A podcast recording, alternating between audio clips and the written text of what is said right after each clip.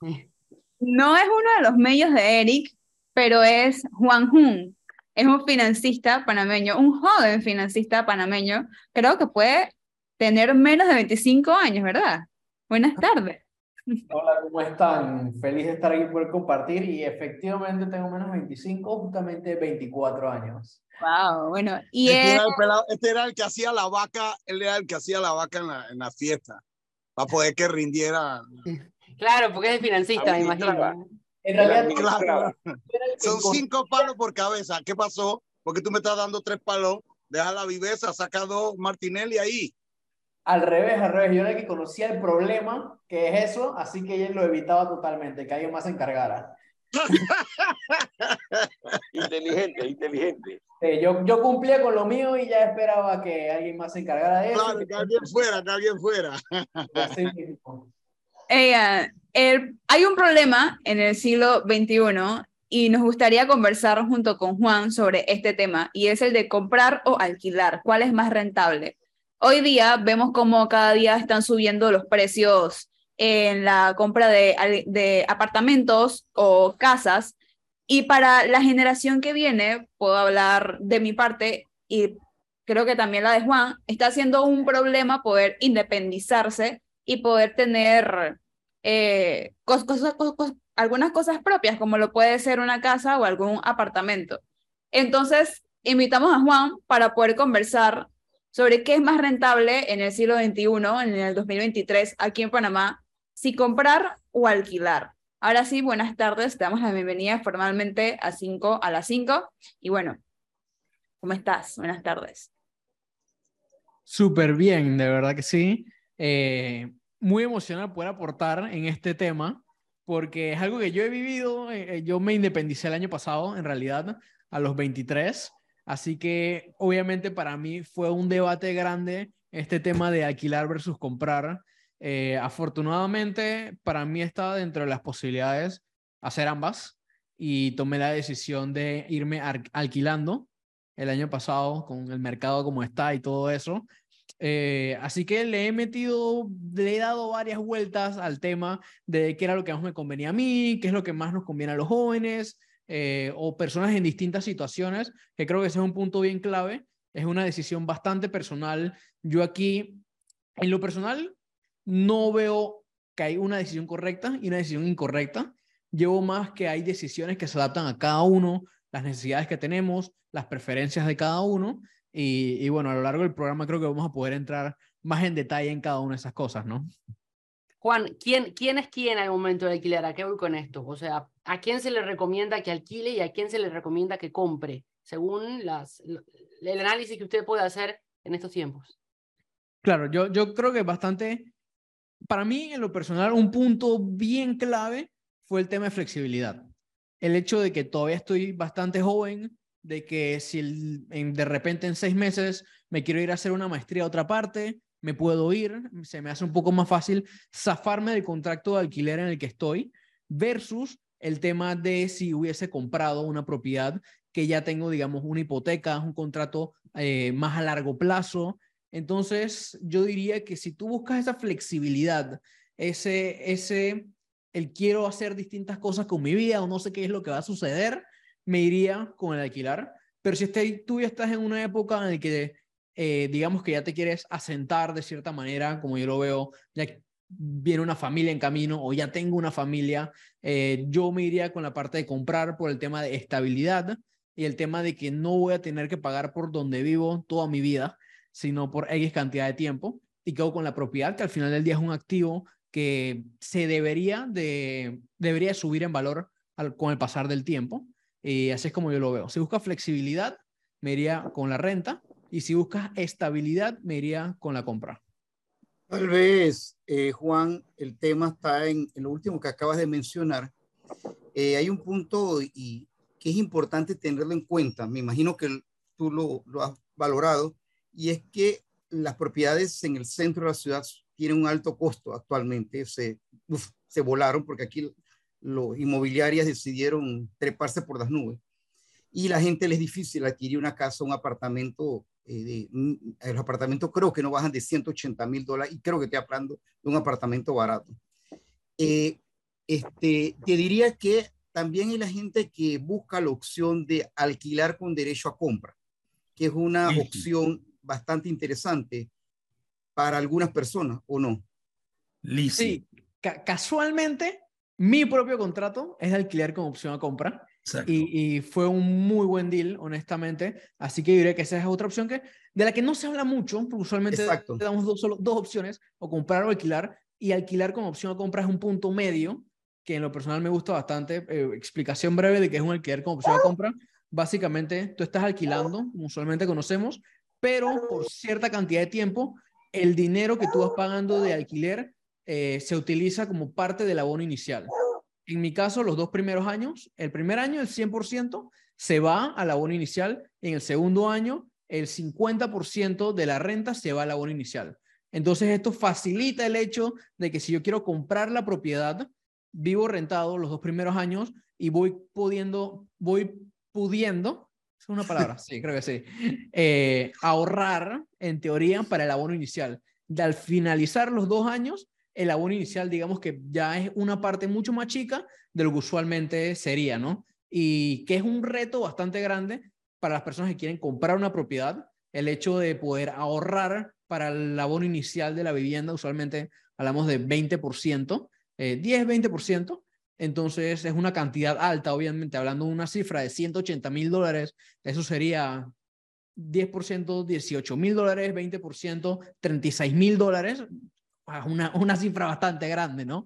Entonces, el poder tener un contrato, esta opción de alquiler con opción a compra, te facilita el poder comprar una vivienda. Una buena recomendación, honestamente. Luchín, usted, usted si fuese a alquilar, imagino que alquila sin puertas, ¿no?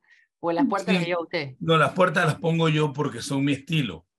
Pero eso lo negocio yo con la persona. Pero la idea que tiene Juan ¿no? Es muy buena. Yo pienso que yo haría lo mismo. Yo alquilaría con opción de compra. Eso en otras palabras lo, lo conocen como leasing, ¿no? Esa puerta siempre está abierta para eso. Lo bueno con eso es que dentro de tu contrato, tú también puedes establecer qué pasa si no te voy a comprar o me echo para atrás? ¿Cuánto me va a tocar a mí de vuelta y cuánto, con cuánto te quedas tú? ¿No? Esa es la parte importante de toda esta cosa. Porque uno no sabe, uno no tiene una bolita de cristal para ver lo que pueda suceder en un futuro, ¿no? Pero acuérdate de que sí, hay que resarcirle al tipo porque él quiso vender o él está alquilando, pero tú no vas a dejar de pagar tu alquiler, ¿no? Pero hay una parte que te va a devolverte porque lo vas a escribir dentro del contrato del leasing. ¿Ve? Y si llegaste a hacer eso, te felicito. Eso es muy buena. Yo lo que hice, yo lo que hice fue que, fue que di una fuerte suma para un down payment. ¿Ok? Y el resto lo hice en una hipoteca. ¿Ok? Porque tampoco me iba a tirar la soga al cuello. ¿Ve? Yo quiero preguntarle a Juan, como panameñito de a pie, Juan, tú ves que, te hago la pregunta, ¿tú crees que las casas o las propiedades llegarán nuevamente a precios accesibles? Yo honestamente no lo veo, no, no veo eso echándose así para atrás. Eh, la tendencia es que siempre siguen aumentando en valor, eh, así que lo veo difícil. Juan, yo te voy a decir que la vivienda de 50, 60, 70, 80 aquí en la ciudad, no la vas a ver más nunca. Y no sé si tú coincides conmigo. Sí, no, yo... Y, una casa de 60 mil, en este, o sea, que costó 60 mil hace 30, 40 años, ya está rondando los 200, 250 mil dólares en este momento. Pero espérate, Foncho, lo que tú dijiste es que si vamos para atrás. Ojalá. Eso no va a venir. It's not going to happen. No creo que suceda, la verdad. Y también en mi experiencia, cuando yo estuve buscando eh, apartamentos, ya sea para alquiler o para comprar, me sorprendió. Hablamos de estos apartamentos de 60 mil dólares, 70 mil, 80 mil. O sea, eso era una recámara, casi que una recámara, y eran 40 metros cuadrados, 50 metros cuadrados. O sea, era, no quiero decir una cajita de fósforo, pero o sea, era, o sea, eran lugares pequeños. Ya si querías un lugar con dos habitaciones, ya te tirabas unas cifras bastante más grandes, ¿no? Eh, entonces eso te das, me dio cierta imagen de cómo está el mercado inmobiliario ahorita mismo y, y, y pues, pues difícil para un joven querer aspirar a algo así, ¿no? Claro. Pero, pero Juan, eh, y tal vez te extrapolo el tema. El joven en Panamá, y creo que es a nivel, a nivel de, incluso el otro día veía una entrevista en México y pareciera que ocurre lo mismo. Las personas piensan, y sobre todo los varones, primero piensan en un carro a tener un bien, un activo, como tú lo mencionaste. Para mí, un carro nunca es un activo. Eso es una cosa que es pérdida de dinero. Pero este, en, eh, fíjate que la gente se embauca, por decirlo, se embarca en un carro de 20 mil, 30 mil dólares, pero no hace lo mismo en función de una casa. ¿Por qué?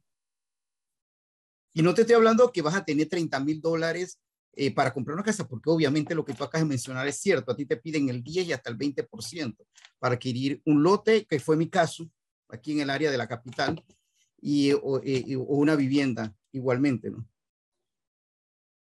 Sí, bueno, para, para los jóvenes, la verdad es que sí siento que está como ese primer objetivo, un carro primero.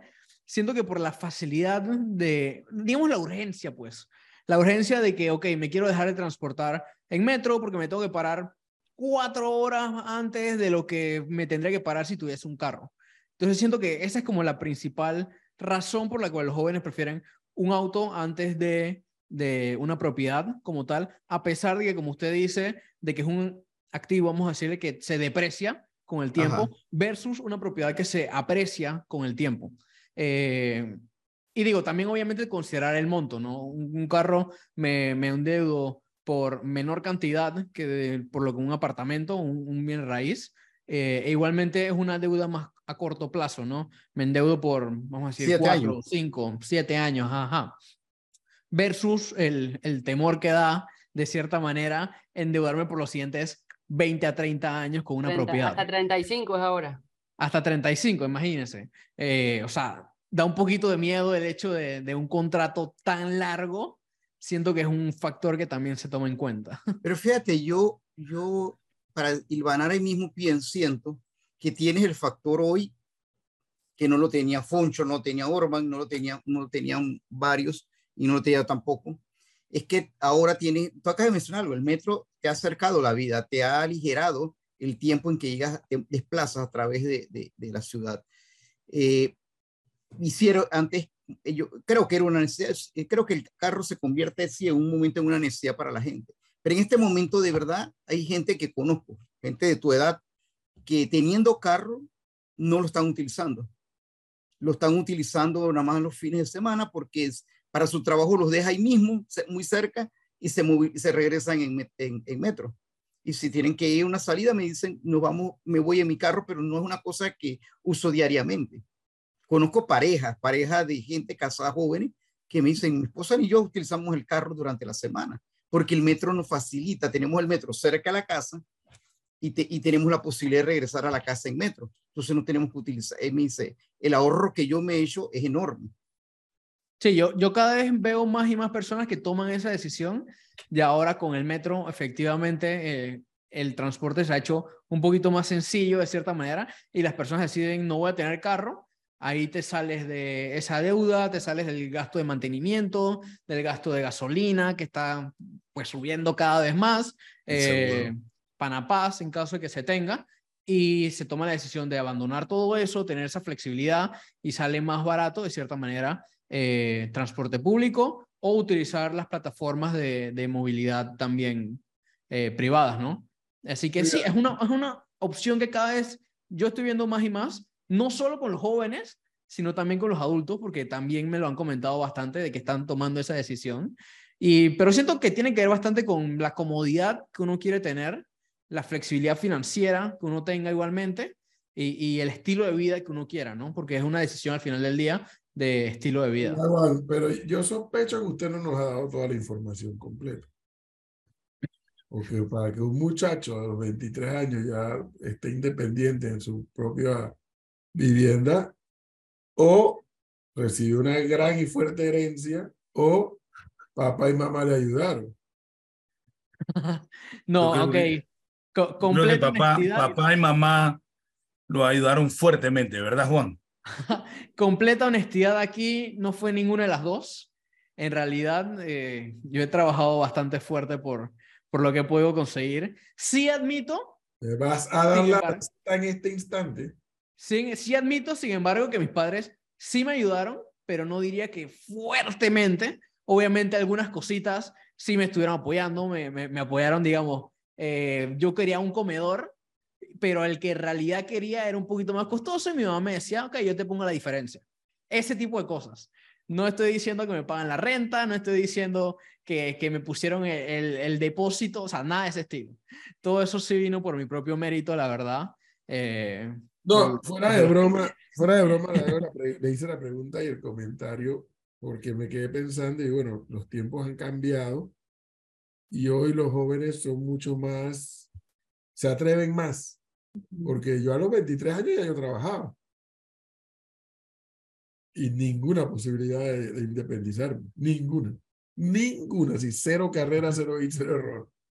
Y Es que, profe, 23. a excepción, a excepción de los TikTokers y estos chicos que tienen Por eso. 17 años ya están ganando millones de- o cientos de miles de dólares, tener 24 años y tratar de estar independiente. Entonces yo creo que el profe pregunta y nos gustaría que tú nos dijeras cuál, digo, está bien, trabajo duro, pero en serio, en serio, ¿cuál es la clave? ¿Cuál es la clave del Sí, éxito? porque yo puedo trabajar duro metiéndome en la construcción y no por eso voy a poder comprar un apartamento. Exactamente. Claro, Para tener claro. un apartamento propio a los 24 años, vaya. Vaya, Sí. vaya. bueno, digamos que me identifico con esa parte de TikToker. Yo en realidad soy TikToker, hago contenido en redes sociales eh, y tengo múltiples negocios y diría que... Y ya lo sí- monetizas. ¿Cómo? Ya monetizas con TikTok. Digamos que TikTok no se puede monetizar directamente, pero sí lo monetizo indirectamente. Eh, Ok. monetizo mis redes sociales eh, y tengo múltiples negocios. Entonces, si me preguntaran cuál es la clave, diría que sería no depender de solo un, un empleo, porque pues si solo tengo un empleo, se hace complicado el, el estilo de vida, poder independizarse. Así que sería más como el hecho de tener múltiples cosas andando, múltiples ingresos, porque solo el empleo no va a bastar con los salarios que hay en Panamá. Entonces al final sería- es esforzarte. Al final es esforzarte Claro. porque, eh, digo, tú no, no es que, no, es que, no es que te has quedado quieto a, a, a, a pensar que el arbolito de plata que ya está, está allá afuera lo vas a regar y va a crecer la plata. Tú te has hecho, te has hecho camino y ah, bueno, has logrado las cosas que has querido, ¿no? Sí, claro, ha, ha sido básicamente eso. El, o sea, no, afortunadamente no, no trabajo de, de 8 a 5 porque no va ligado a lo que yo deseaba, así que me tocó emprender desde el inicio.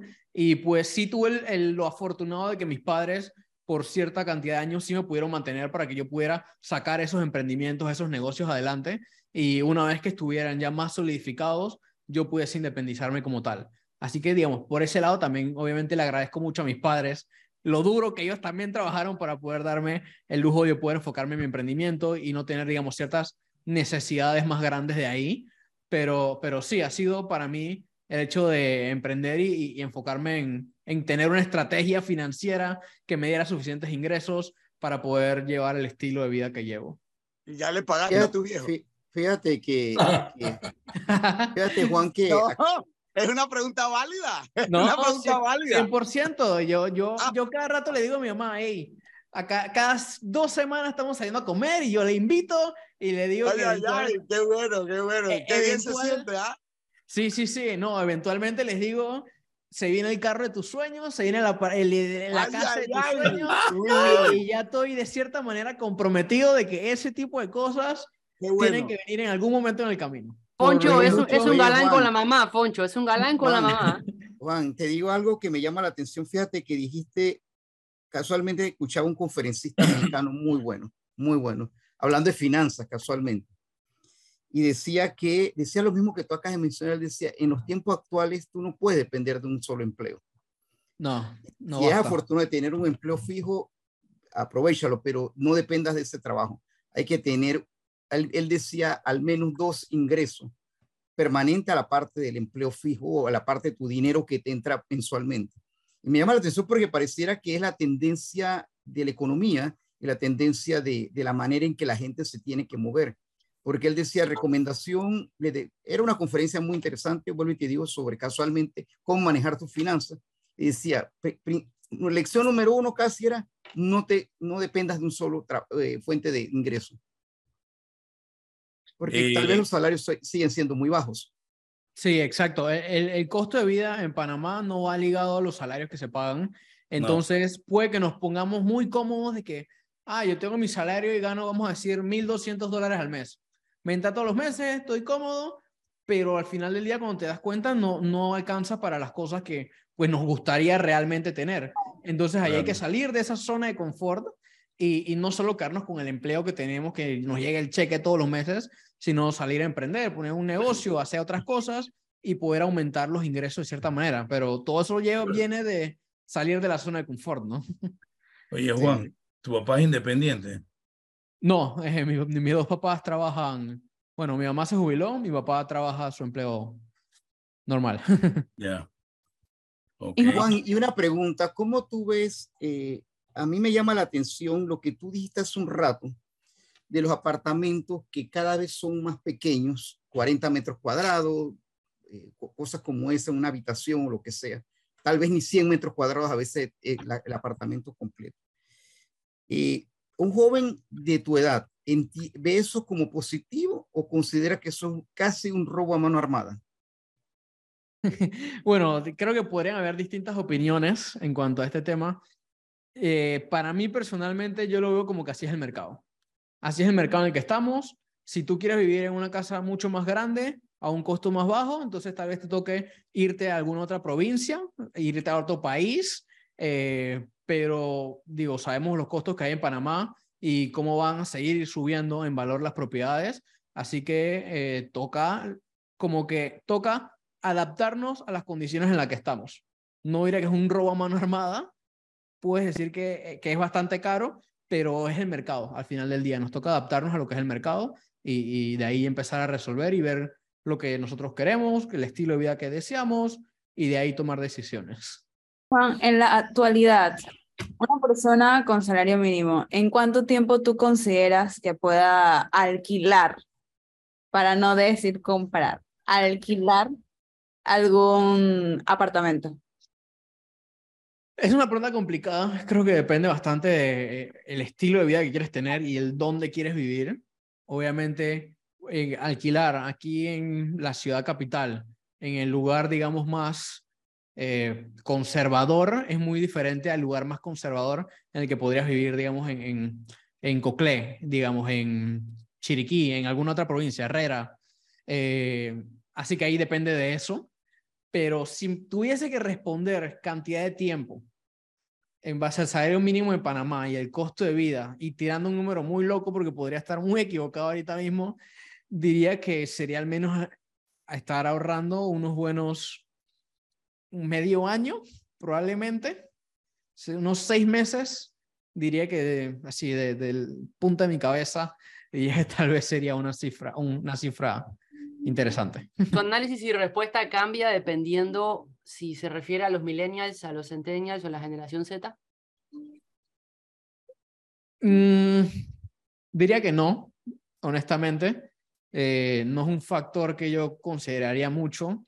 Pienso que los factores más importantes son el ingreso de la persona y el estilo de vida que, que quiera llevar, ¿no?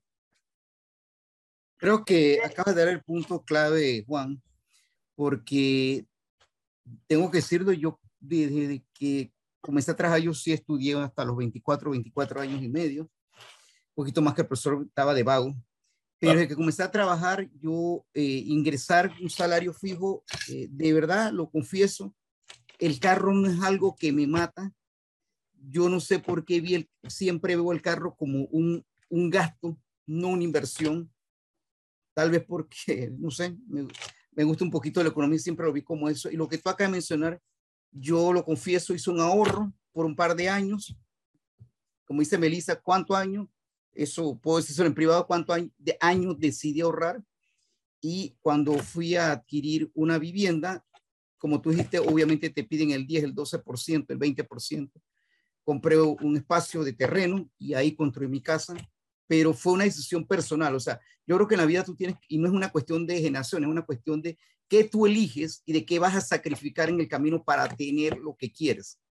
Si yo quiero una empresa o yo quiero un negocio, tengo que saber que voy a sacrificar. En mi caso, yo decidí no tener carro por X determinado tiempo, pero sabía que a la larga ese dinero que me iba a gastar en un carro y que no tenía un mal salario lo podía invertir en, algo que yo quisiera físico, que era un activo, como tú lo acabas de mencionar. Para mí, las cosas que son eh, dinero activo o que adquiero que son activos, me parece más inteligente que adquirir una cosa que se deprecia en el camino.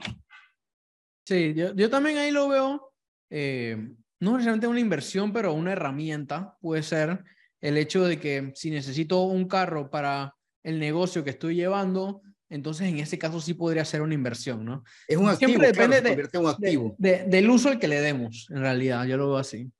Exacto, totalmente de acuerdo. Si tú a un carro le vas a dar una utilidad y que te va a rendir para llevar mercancía, para tener mercancía o lo que sea, es un activo. Pero si nada más es para movilizarte, eso es una, eso es una depreciación. Es Sí. un gasto que vas a tener permanentemente ahí que no te va a permitir porque te va a limitar. Y es, y es algo que yo digo bastante en las finanzas, no hay respuestas correctas o incorrectas Exactamente. usualmente. Se trabaja más como en zonas grises y en, usando bastante la palabra depende. Juan, y ya para finalizar, tres consejos que, que les podrías dar a las personas que nos están escuchando, que ahorita mismo están en ese dilema de comprar o alquilar en estos momentos. Eh, ok, primero diría, eh, considera un roommate, un, un compañero. ¿Cómo se dice en español roommate? Eh, Roomie. un compañero roomie, de bueno, cuarto. un roomie o varios Compañero de cuarto. compañeros de cuarto, de apartamento, eh, de casa. Considera tener uno o varios, porque eso te hace el costo de rentar más bajo, de cierta manera. Yo sé que es muy bonito la experiencia de vivir solo, pero digo, es, Sí, pero te van a acusar de familia venezolana. Di- diría que ese consejo número uno, consejo número dos, te diría, eh, planifícalo. Cuando yo tomé la decisión de que me quería independizar, mudarme por mi cuenta, fue, una, fue un proceso de un año, en realidad. Yo me tomé la decisión en un diciembre y me acabé mudando. Tenía planeado mudarme como en noviembre, me acabé mudando antes, pero fue un- una planificación que hice, no lo tomé, no tomé la decisión de un día para el otro. Y el tercer consejo que diría es enfócate en tus ingresos eh, más, que, más que en tus gastos. Trata de elevar los ingresos lo más que puedas. Usualmente es algo que no hacemos. Cuando pensamos en finanzas, pensamos más en reducir ingresos, cómo puedo ahorrar más, cómo puedo gastar menos, pero eso tienes un límite de lo mucho que puedes ahorrar, lo mucho que puedes dejar de gastar en realidad. Pero el aumento de tus ingresos no tiene un límite. Tú puedes ganar un millón de dólares al año, 10 millones de dólares al año. Entonces, enfocarse más como en esa parte, pues, elevar los ingresos de encontrar la manera de ganar más dinero, para ponerlo chabacano. Eh, esos son los tres consejos que daría. Juan, muchísimas gracias por haber estado con nosotros est- esta tarde. Y bueno, gracias por todo el, el- el conocimiento brindado aquí en 5 a las 5 y felicidades porque pudiste alcanzar tus metas y lo vas a seguir alcanzando. Y Muchas gracias. gracias. Nos vemos pronto en 5 a las 5. Que tengas buenas tardes. Hasta luego, Juan. Nos vemos. Un placer. Son las 6, 8 minutos de la tarde, Antonio. Nos vamos al siguiente cambio para poder seguir conversando y conociendo qué ha acontecido en el país estos días. Ya regresamos.